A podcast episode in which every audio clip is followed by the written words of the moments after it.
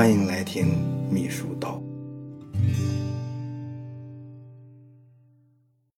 老穆在前面讲过，说跟错人会死啊，不是生死，也是社死啊。做秘书呢，应该有选择，但是呢，呃，由于就业形势呀，还有社会这种环境呢，啊，还有人们急功近利的心理，选择对秘书来讲啊，是十分珍贵的一种机会或者权利啊，很多时候你达不到。没有选择机会和选择的权利，啊，有一份工作就不错了，特别是来当秘书，那已经非常好了。从这个角度来讲呢，懂得选择，有机会选择，会选择，是弥足珍贵的。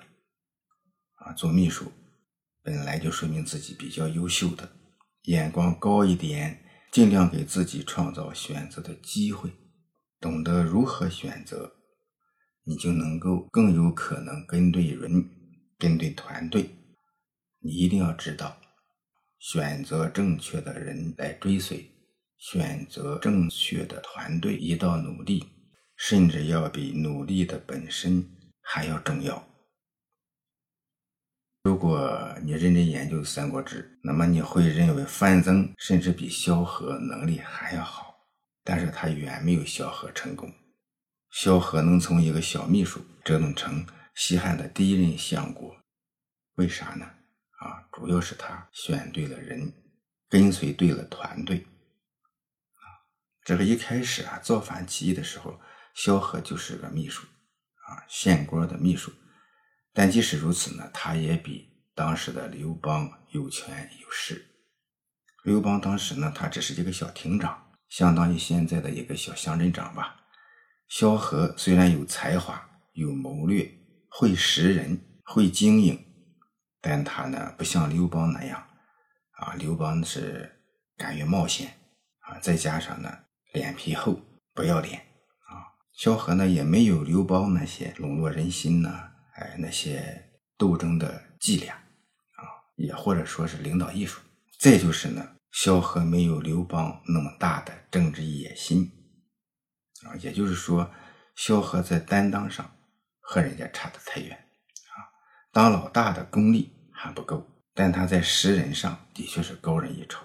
他看准了刘邦，觉得刘邦能成事儿，降低身份，奠定了刘邦打天下。历尽千辛万苦，结局很好，成为西汉的第一任相国，辅佐了汉高祖刘邦和汉惠帝两代帝王。死后呢，也是哀荣备至，他的爵位。也传了很久，荫及子孙呐。这个萧何识人，他认识刘邦，这是一般人想不到的。其实他认识韩信啊，能够看到韩信的优势，这也是不容易的。所以说，萧何啊，在识人用人上的确不是一般人。《三国志》里面就是这个范增啊、陈宫啊这些谋臣。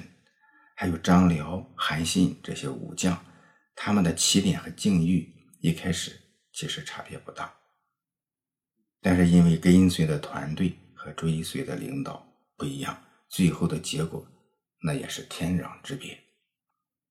其中的张辽呢，本事很大，名声也很好，创业的基础也不错，有兵有权，有很好的基础。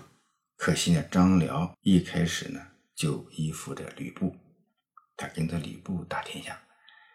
吕布这人呢，《三国志》里面是非常有特点的，有勇无谋啊啊，这个没有定性啊啊，三姓家奴嘛，就是说他的能力和他的智力形成鲜明的对比，哎，就是这样一个形象。这吕布一开始他跟着丁原，哎，张辽就跟着吕布。后来呢，吕布杀了丁原，投奔了董卓。张辽呢也跟着吕布，再后来王允来了一个美人计，哎，离间吕布和董卓，吕布杀了董卓，逃出长安，到处的跑。张辽呢也跟着吕布，吕布呢左右冲杀，也能占到一席之地，一直到白门楼上兵败被杀。张辽呢始终跟着吕布，吕布呢当然是英雄，但是他与曹操这些人比起来，那也就是一介武夫。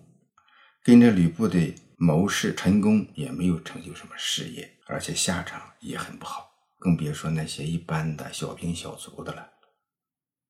所以说，一个团队，一个领导，他带的队伍出来竞争起来，总是有输有赢，有成功的，有失败的，成者王侯，败者寇啊，他的整个一个团队一荣俱荣，一损俱损。这韩信呢，他是一直在选择人，选择团队。韩信呢，他不是跟对了人，而是被跟对了人啊。当然了。他被跟对了人，他的基础是他也在不断的选择。那韩信呢是大军事家，刘邦的一半的江山都是靠韩信打下来的。但是呢，韩信呢最初他是跟着项羽的叔父项梁干的。当时刘邦也是同为了项梁，这老项家呢那时候是楚国的贵族啊，哎，声望很高。后来项梁战死，韩信呢就接着跟着项羽。但总觉得吧，哎，不能够受到重用，说什么话，这项羽也不听他的。这韩信呢，就跑路啊，寻思你不用我，我就走呗。此处不留爷，自有留爷处。其实这时候跑是应该说是对的。有的时候呀，人成功不成功，可能就那几年，就那几步，在你的能力和水平有一定积累的时候，而你没有一个平台。这个平台太重要了，这个平台满足不了你，换一个平台还是理智的想法。当然，是需要你的阅历，平台到底是适合你与不适合你，这个判断太重要了。当时呢，韩信呢就感觉到，哎，你不重用我，我走，就去投奔了刘邦。到刘邦那儿呢，最开始也没得到重用，哎，刘邦呢就让他管粮库。韩信呢感觉也挺受委屈。觉得呢还是不行，这个我这么大能耐，呃，让我来看粮库，憋屈，他还是想走啊，他感觉时不我待啊，还得再去选人选团队，于是呢他又跑，但是刘邦不是有萧何吗？哎，萧何月下追韩信，韩信呢被萧何追了回来，萧何呢去追韩信了，那么多人跑。有的人就告诉刘邦说：“哎呀，萧何跑了。”这刘邦急的那失去左膀右臂呀，那也是也是气呀，气得牙根疼。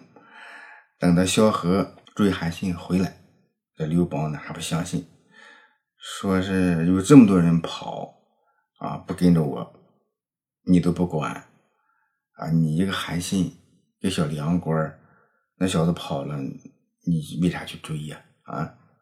这萧何就说：“这韩信呐，不是一般人啊，就像刘邦推荐的，说这个人厉害啊，你这个不是一般人，他要跑了，我们损失太大了，你得用他，哎，力荐韩信。这刘邦呢，这次他听对了，在这个萧何的力挺之下，韩信居然做了大将军啊，所以说这韩信呢是被跟对人的。”但是呢，基于他是在选择中被跟对的人，后来成为举足轻重的角色。当然，韩信的最终结局也不好，但是他的人生，他所创造的事业，那不是一般人能比的。如果你对一些事情跳出来看啊，你研究《三国志》呀、《三国演义》呀，还有相关的一些东西，你就会看到啊，范增啊、陈宫啊。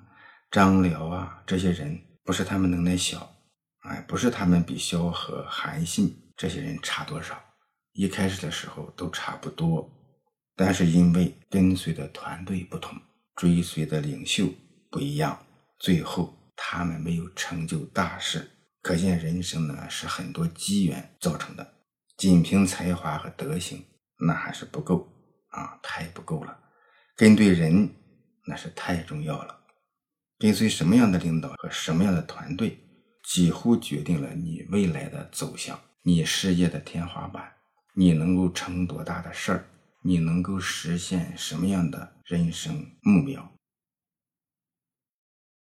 红军的第一面军旗是一个叫何长工的人设计的，啊，何长工这个人很了不起，啊，非常能干，特别是呢，他为收编王佐、后来的井冈山会师都做出过巨大的贡献。他也是追随毛泽东，而且呢，毛泽东非常倚重的人。但是呢，何长工呢，在历次斗争中，因为种种原因，后来站在了张国焘那边啊。他追随的团队啊，也走过的太多的弯路，这方向性错误，追随错了人，跟随错的团队，最后的努力会越来越艰难。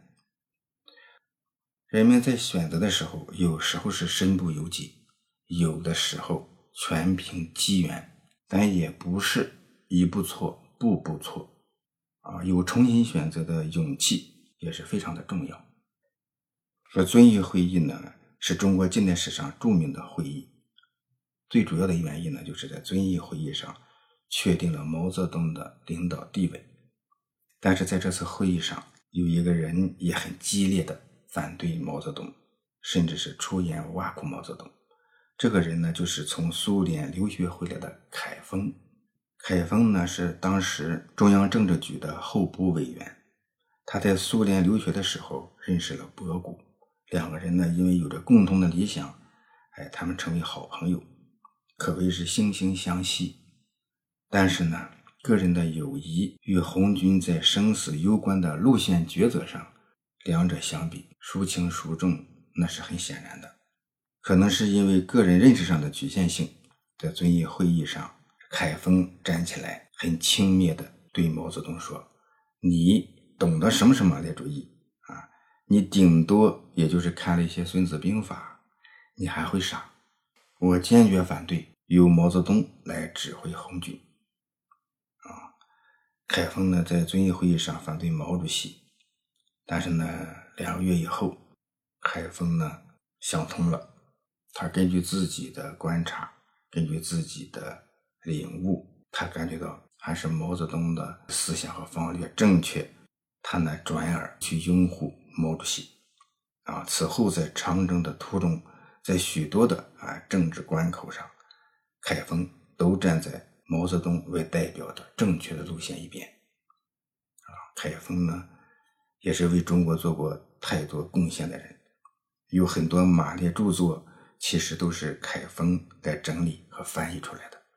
后来，凯丰呢还担任过中宣部的代部长，兼任过沈阳市委书记，啊，中央宣传部副部长等等，还是做出很多的事业的。嗯，老穆讲这些东西有什么用啊？啊，有的人呢会说，老穆，你说这些虚无缥缈的东西。啊，让人头大，在工作的时候还要考虑这些吗？再说我们有多少选择权呢？我们只有埋头工作、努力奋斗就可以了。其实呢，人人都有选择的机会，我们每天都在做无数次的选择。很多选择其实你已经习以为常了啊，比如堵车的时候，你就考虑，哎呀，还有没有另外一条路？吃饭的时候是吃哪个菜好？等等，这些选择呢？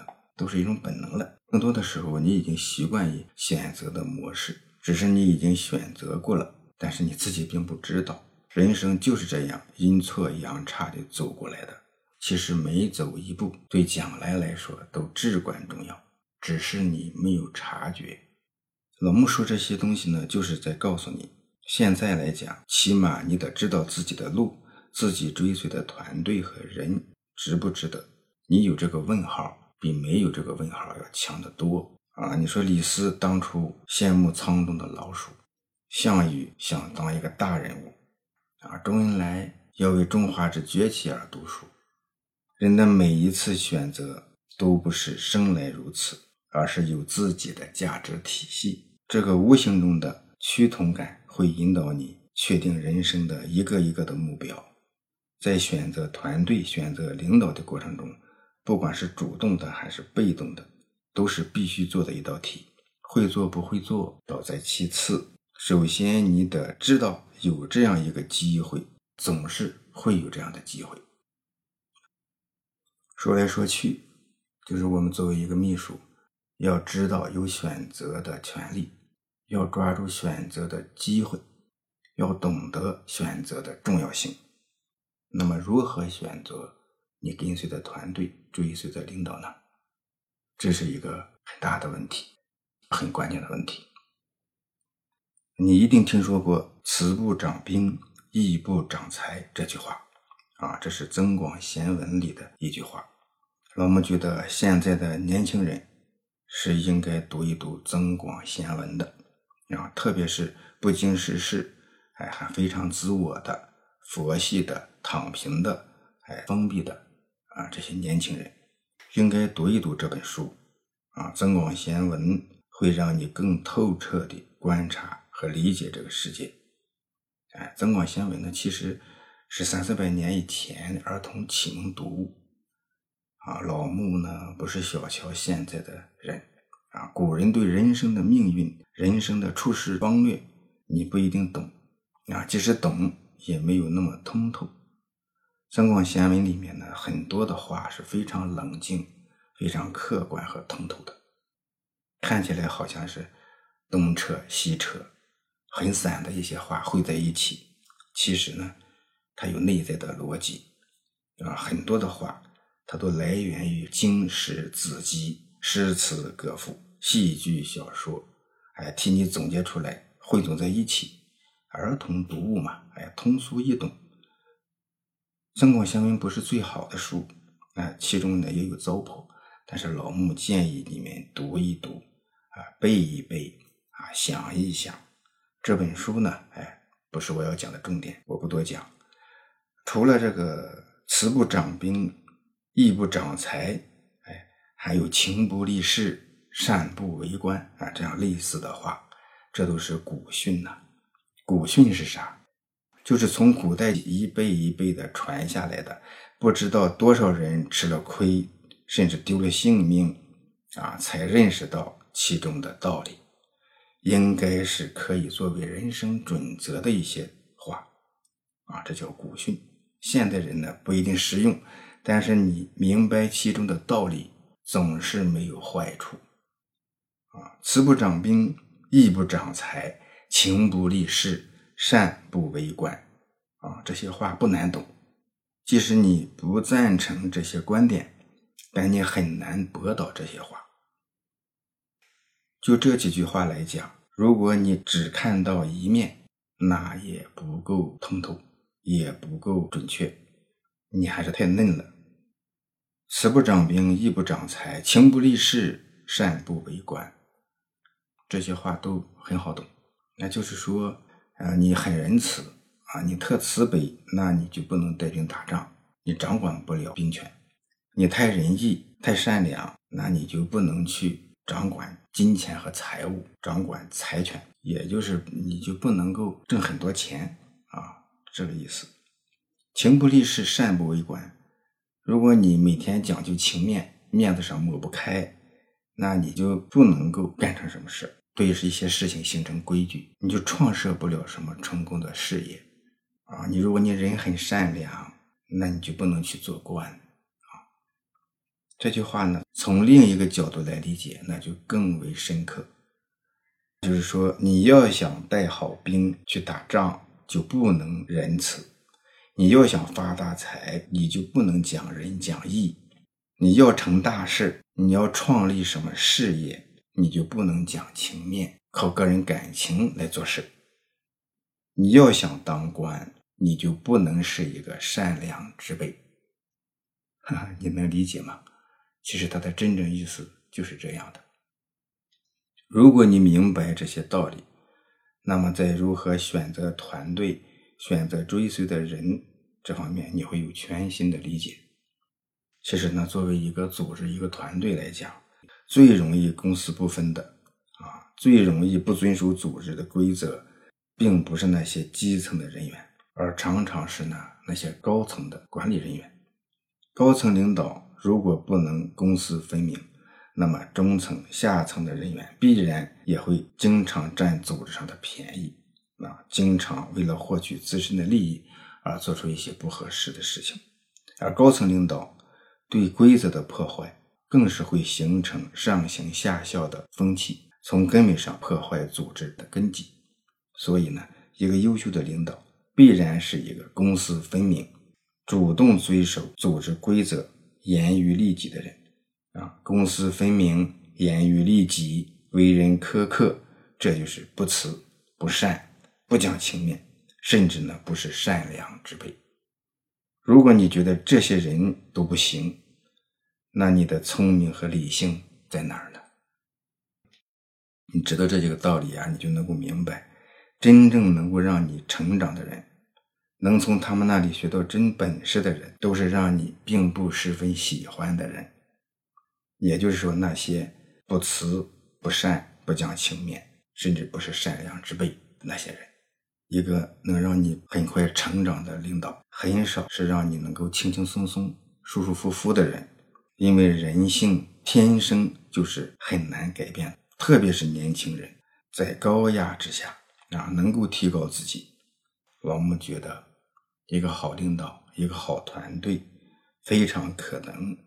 是让你扒层皮，明白了这些道理，你就应该能够理解，一个真正能够让你成长的领导，一个能够真正往前冲、正确路上走的一个团队，他一定不会让你舒舒服服、轻轻松松的。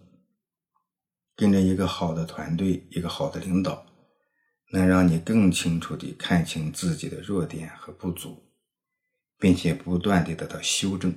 而这个过程，恰恰是我们难以接受的。